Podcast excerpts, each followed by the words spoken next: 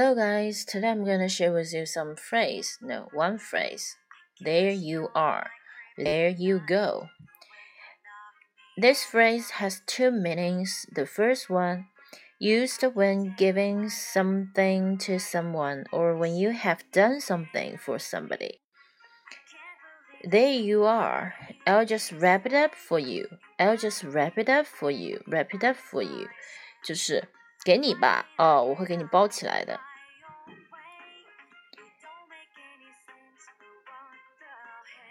Used when you think you have proved to someone that what you are telling them is right.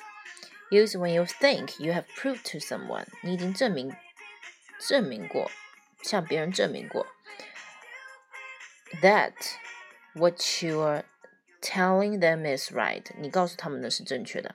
There you are, then there's nothing worry about，就是这样子啦，肯定没问题啦。There's nothing to worry about。 My crazy heart, I can't believe the things I hear me say, and I don't even recognize myself.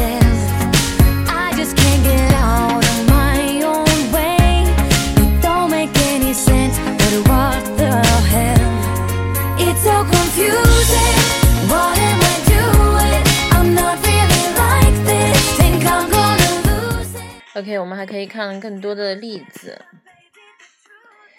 首先呢，比如说，这就是你要的，给你吧，对吧？There you are. There you go. There you go. 给你。那么第二个呢，我们刚才说的意思就是，这就行了，就是这样子，就是 Okay, use when explaining or showing something some to somebody somebody 解释或示范时，这就行了，就是这样子。You switch on, push in the dish, sorry, push in the disk, and there you are，就行了，就这样子。You switch on，你打开，push and the disk, and there you are，就行了。There you are. I told you it was easy. 就是这样，我跟你说过啊，这很简单的。 它其实还有一个意思是 use when you're talking about something that happens in a typical way or about a situation that cannot be changed。